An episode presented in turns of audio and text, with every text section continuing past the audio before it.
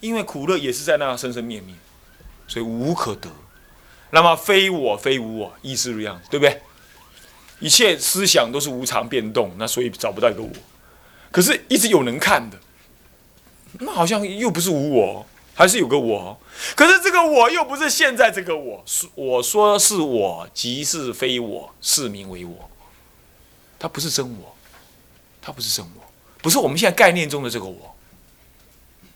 那个我呢？那个我是想动不能动。但是却又能够动一切，这这种我，一般我们的我就是以那，所以我就自在意，叫做我，我能这样，我能这样，我要这样，我要这样，有自在意。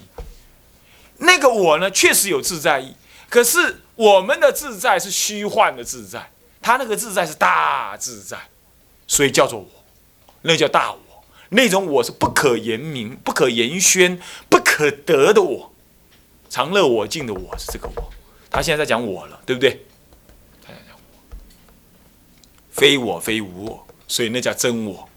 那么非苦非乐，名之真乐；非常非无常，谓之真常。所以现在在讲常乐我。再来，非有非无，非垢非染非净，应该中间还是有非染非净等。他那个等就是还加上一个非染非净，是名为净。是名真净，非常非无常，是名真常；非苦非乐，是名大乐；非我非无我，是名真我；非染非净，谓之真净。这是《涅盘经》最后才提出来的，佛临入涅盘最后才讲。这是《法华》已经讲完，为佛一乘之后，才能够讲常乐我净。当讲到常乐我净的时候，这已经是什么样子？已经是法华的观念全部都完整了，他才有办法讲。那是一大种实相，那是不可言宣的，不可言宣、不可思议的常乐我净。那是已经不是世间人的常乐我净啊。我们世间的常是执着什么？肉体为常，概念为常，是不是这样子啊？或者是涅盘为常，我们只做那个东西，呃，那个都不是。有概念可对象的常都不是真常，啊，那么呢，我们是执着世间的乐，那个乐就是欲望之乐、无欲之乐，那是短暂肉体之乐，那哪是这乐呢？啊，那是非苦非乐才是真乐，那个是那个是另外一个乐。好，那就是这样子啊，非有非无，非空非假，这样子。那么最后呢，两非都不可得，这才真正对不对？所以说，亦不做事官。哎呀，这最好了。我刚刚说，一下子我用我的真心观察妄心，那发现妄心不可得。好了，继续观察妄心不可得的时候，发现妄即是真，真妄合合不可离。那这样子的话，连真心亦不可得，真妄两不可得的时候，再观察下去，你会发现已经没有语言来描述真妄两心，这个心已经没办法得。那一刹那，你会发现你的心骗法界。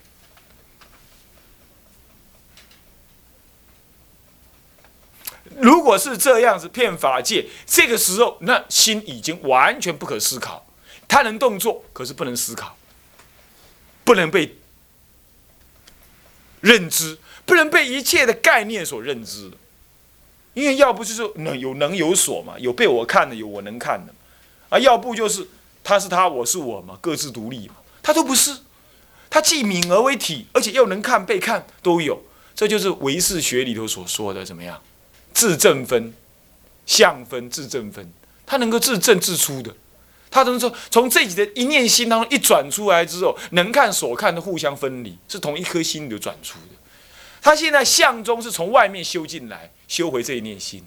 那唯识中是从里头看出去，直接看分析这两个东西。是事实上是性相二中是可以统一的。好，所以说偶义大师后来统一性相二中，他是思想法就是这样。好。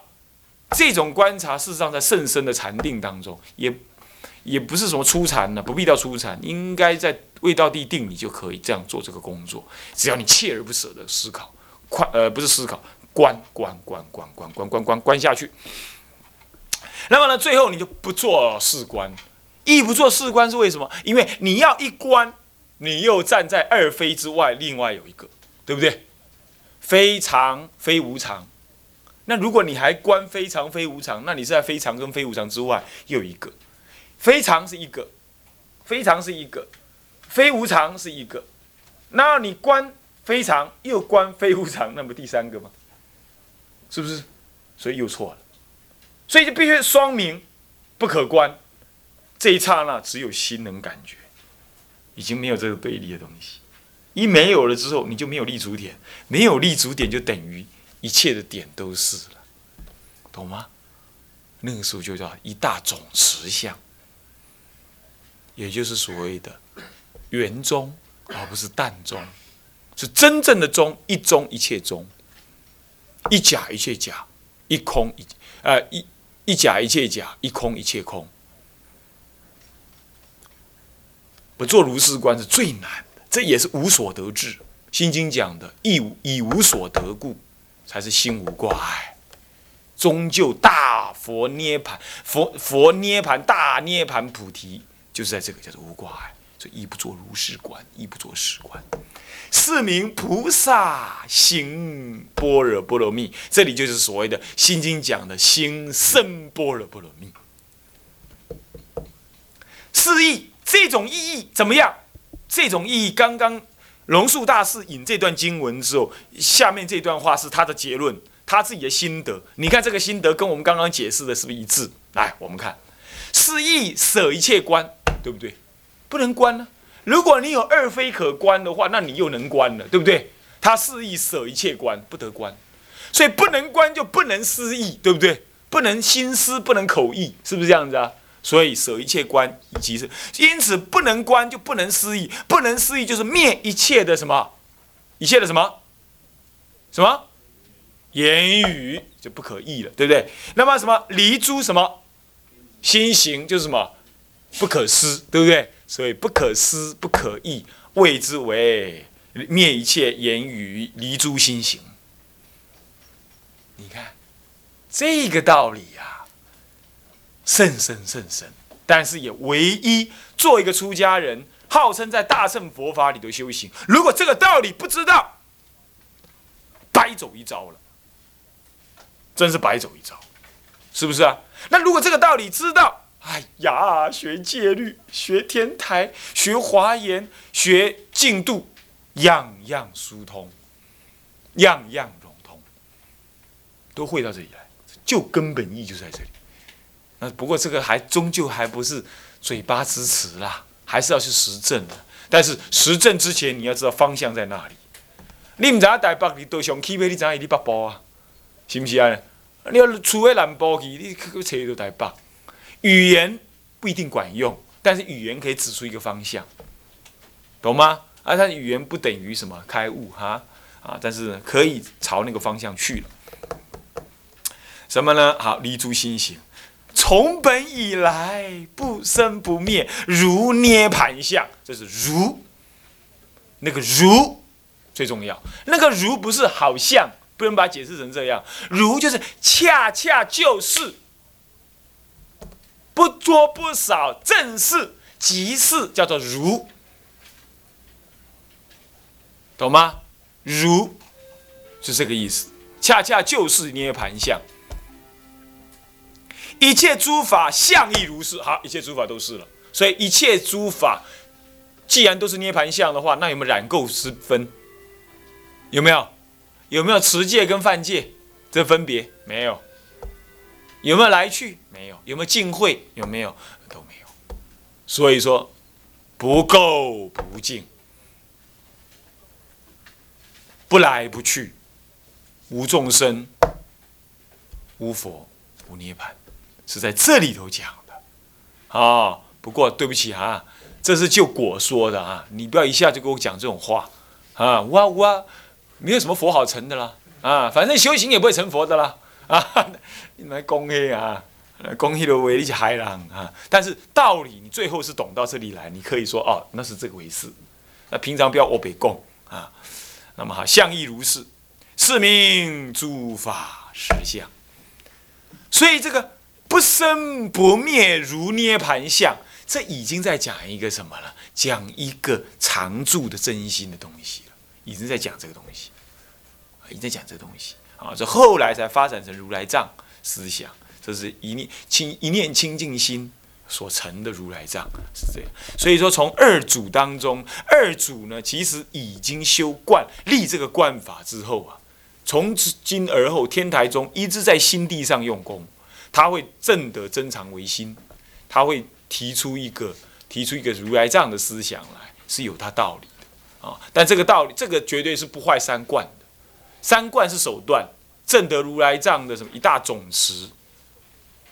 这种这种总相啊啊，这种圆满相正德，这是这是他的本啊啊，这是他本啊。正德之后呢，这个也没有什么如来藏好得，所以说明如来藏即非如来藏，是名如来藏，他有没有如来藏可得？好，这跟什么外道的什么普陀伽罗我是完全无关的，完全无关。那么这样子的观念呢，应该要被你们把握住啊，应该被把握住。今天我们谈如来藏，应该是有这个观念才对的哈，所以是要扣紧，这是空性相应的。好，这样子结束之后呢，他的一生政务的内容，你大概知道了吧？啊，那么好，翻过来呢，这一这么不是翻过来，就是说接下去看哈，师之修观即全一，以下来就是这段文字，就是告诉你怎么样。告诉你，就是做个总结就对了哈。就是说，这个二祖慧文大师的修观啊，既然是全一大制度论来呀，故其远程，故其所证呢，远程龙大士可知，这是确定的，是不是可以知道？对不对啊？对不对啊？因为他他他这是用正悟，即正中道十相义的话，都是从龙树大师这样修过来的啊。那么遂于什么？他这样一正德之后啊，因此就以高齐之势。为什么叫高？为什么叫高齐？为什么叫高？为什么？哎，高阳，对他姓高嘛，所以叫高齐。比如说唐，我们讲李唐，有没有？李唐啊，那就是什么？唐朝、唐宋的唐，哦，是这样的唐。其实唐不止一个嘛，所以说也还有一个南唐，那所以说你唐一定要加个李唐。这样才能知道是谁哪一个唐。那么高齐之士啊，巨徒千百哦，千百。可是呢，专业大乘而徒步独步什么？独步河北淮南一带，河淮一带就是河北淮南。淮南是淮河以南呢，啊，河北是什么？黄河以北。所以这样讲起来，黄河以北、淮河以南，这这什么一带当中是很大的，是中原地带了。好，是华中一带，啊，淮南差不多已经到安徽来了，是不是？淮河穿过什么？穿过安徽中部嘛，好，穿过安徽，因为如果没记错的话，是啊，穿过安徽中部嘛，啊，所以已经到安徽的南部来了。所以它这样，它这样红化了蛮大的范围，蛮大的范围。以当时没有电视、没有收音机、没有报纸、没有文字流通，它能弘扬这么大，那表示它这是有。道德哈，弘扬很大。一代呢，时人时无人人能与进化。当时啊，没有人能够跟他怎么样比赛，怎么样看谁度化的多。他那个，所以说，你人要真的有修有正，根本顺手拈来都是度化的机缘的啊。人家自然会怎么样啊？会靠拢啊，是这样。无人能与进化。你要知道啊。这句话不容易啊！我们研究南北朝史，你就知道，南北朝以来是人才辈出啊，而且因为国家的动荡呢，是个人各有一种该观念了。他要能够独步当时，没有人能够跟他竞争，那一定要很深的解行功力，光解无形不行，光行不解也不行。你看那个慧思大师的那个文章啊。他是研究《阿比昙杂论》都看过的人，声闻称的东西他全看了。那这样又修禅定，又读诵《大般若经》、诵《法华经》、诵《法华三经》，这样子一辈子都在文字当中磨练，然后又修禅定，是这样子的。跟后来什么不立文字、不看经书，在那里瞎做，那个是完全不可同日而语。你看他的文章，我这里引印了好几份。你看他文章里头，哎呀，那都是引经据典呐。什么偏僻的经，他都引得出来，是这样子的。那真的是好学、苦修啊！现在不是，现在是看起来有点苦修相，可是什么都不好学，盲修瞎练的很多，书也不看，啊，就穿个破破烂烂了啊，苦修啊，到处去，嗯，砍砍柴，种种菜啊，那静静坐，讲起话来呢，缠缠头缠尾的那样子，不要的，不要装模作样，实实在在的去研究教理，然后苦修禅定。那么，不过这之前要先修福报，没福报，你连坐在那里就坐不住。我们身体这么差，就是福报不够，身体才差，扛不住啊，用不了它，啊还气下老油啊，三不五十漏油啊，会这样，所以说这要调整，哦，这样懂我意思吧？他就是这样子啊，始于净化，这都是真的很有。你看他们的文字，当然慧师大师、慧文大师看不到文字的，但是慧师大师那文字真是好啊，那写得好啊。那么好，师所入之法门，非世人所能知。你看，这是个传里的传记上这么写的。所以后来干脆道宣律师不不替他立传，看嘛，没人能描述啊，那写了也是白写，算了，不写，实在是没力替他立传。从学之人呢，崇仰师德，以为履地在天是莫之高厚。履地就是在我们踩在地上的地呢，不知道厚度。那么呢，我被天所载着，在天呢，天在着我嘛，天在着我叫做在天啊。不得一样啊，讲的，不共在天之仇，不共在天之仇。是不是啊？那个在天就是什么？是天上天在着我，我头我头上有一个那那个天啊啊，那是不共戴天之仇啊啊！这里是讲在，奇怪，还是字打错了，我再回去查一下。那么履天在地，莫知高厚，就是天不知多高，地不知多厚，天不知多高，地不知多厚，我就表示它不可测啊，不可测。不可测，啊，应该是代，这可能是古古科版的我没看清楚，我们改一下啊，这里打错，是代啊，履地代天啊，对。那么呢啊，莫之高厚，从而发挥出前所未有的大乘禅风，这果然是前所未有，你要知道。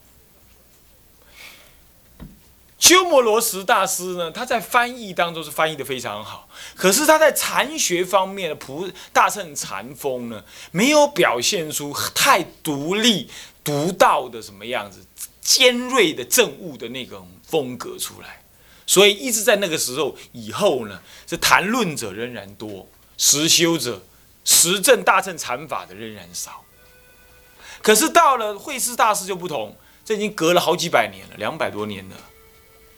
两百多年，应该是两百多年，三百多，西元三百多，到现在是五百多嘛？对，啊，两百多年左后左右。那么呢，出了这位慧师大师、慧文大师呢，他直接的就运用了那个鸠摩罗什大师所翻译的文献，然后他这样自修，然后开悟。这很重要呢，依着文献修行能开悟。那人家才能真正的相信说这个文献是管用的，可修正的，是不是这样子啊？那以后人看才会觉得，嗯，还是可以，我可以开悟。有人有人这样子开悟，是不是啊？你比如说《金刚经》为什么这么这么流传啊？啊，因为六祖读《金刚经》开悟嘛，大家也想要读看看，看看能不能变七祖。是不是这样子啊？对不对？是不是这样子啊？那对，有希望啊！他读我也读嘛，对不对？哈，他读三千卷，我读五千嘛，对不对？我比他笨，我多读一点嘛。所以这是这是就会引起这个文献上的一个什么一个热潮嘛？是不是这样子？一个信仰，这很重要。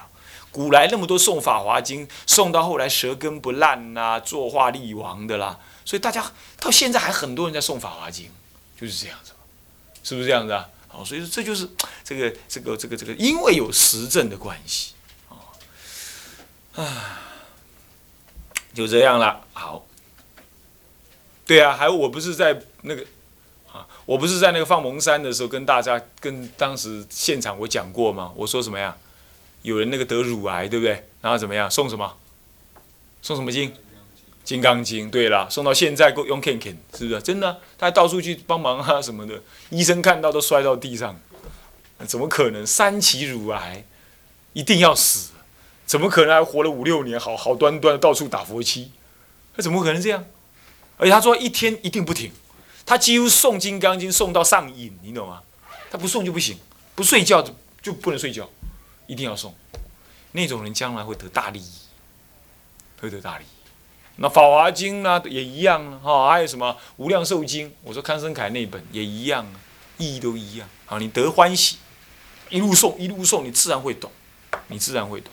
诵经不需要思维，你懂吗？就随文随文入，随文入就好了，不需要边边诵就边在想想想想什么道理啊，文献名相都不要管它。啊，我我《金刚经》从我还没出家前一直诵，诵到现，当然最近我们是没有诵，我没有我没有没有继续在那方面花时间可是现在我运用《金刚经》的道理都是以前送的，而我以前送啊，拜托哪里有什么注解书可看？我我我根本不看，为什么？看了越看越不懂啊。干脆不要看，反而看经文本身还觉得有点懂，是这样，所以我朋友不看。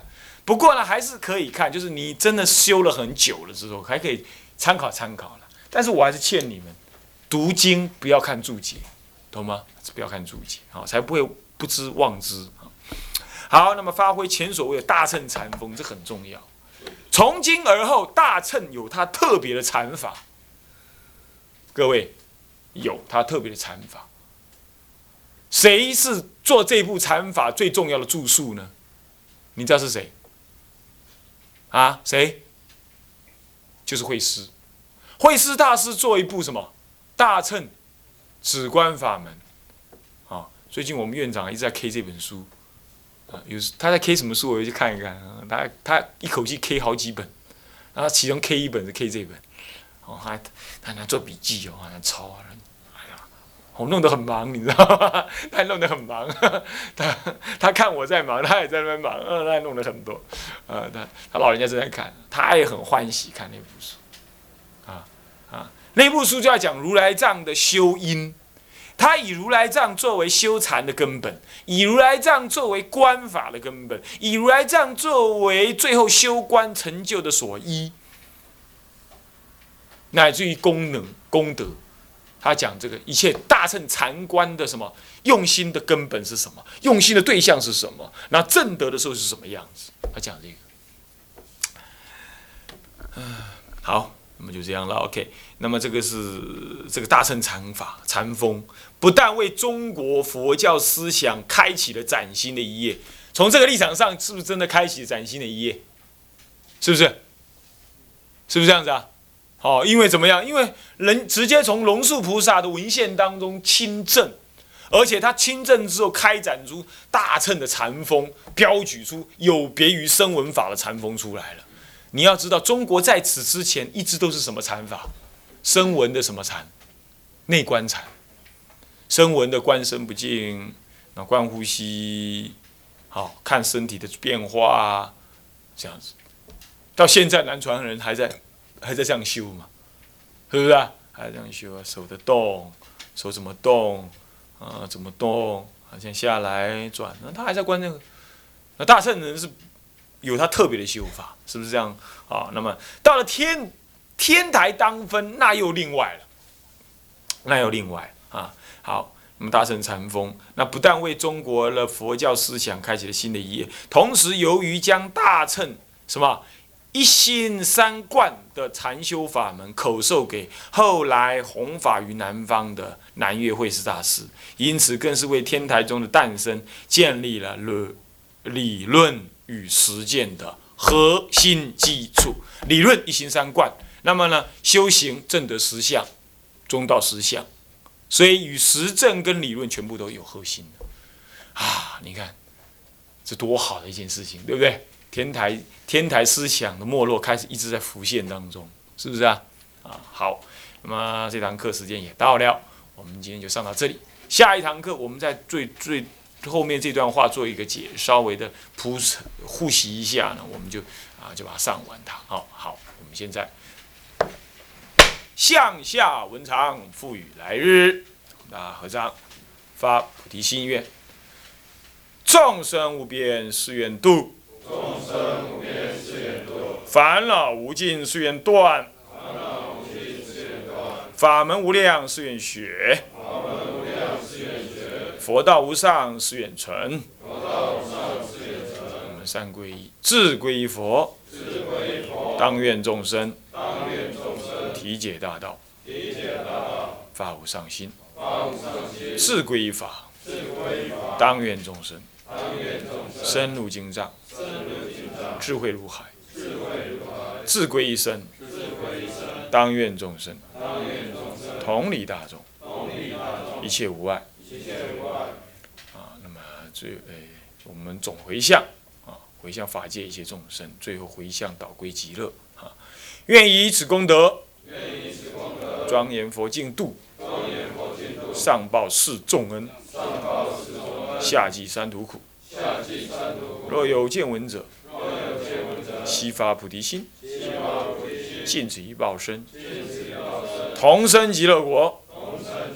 那么呢，以真诚心，以心印心啊，信怨恨具足，我们来念三声佛号：南无阿弥陀佛。